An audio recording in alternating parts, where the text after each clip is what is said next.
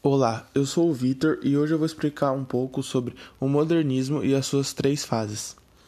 Primeiramente, o modernismo ele foi um movimento literário e artístico que se iniciou no século XX e tinha como seu principal objetivo romper com as estéticas tradicionalistas.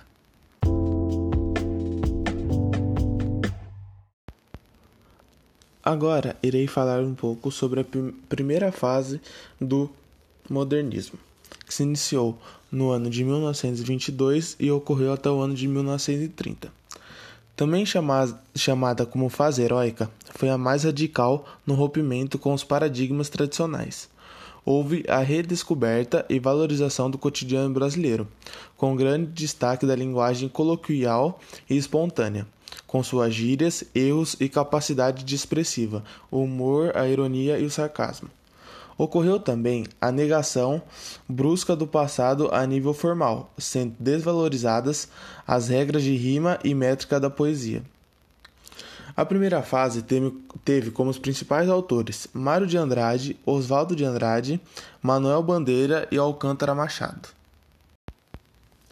Agora irei falar sobre a segunda fase, que ocorreu de 1930 até 1945. Essa segunda fase, também chamada de Geração de 30, foi uma das fases da consolidação do modernismo brasileiro, sendo uma fase mais madura. Foi quando o movimento ganhou uma maior força e criaram as obras essenciais da literatura brasileira.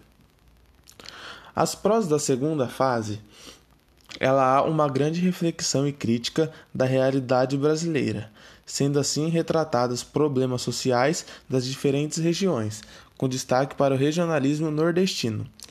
Já nas poesias da segunda fase, há um grande questionamento do sentido da existência, com profunda análise dos sentimentos humanos e das angústias sociais.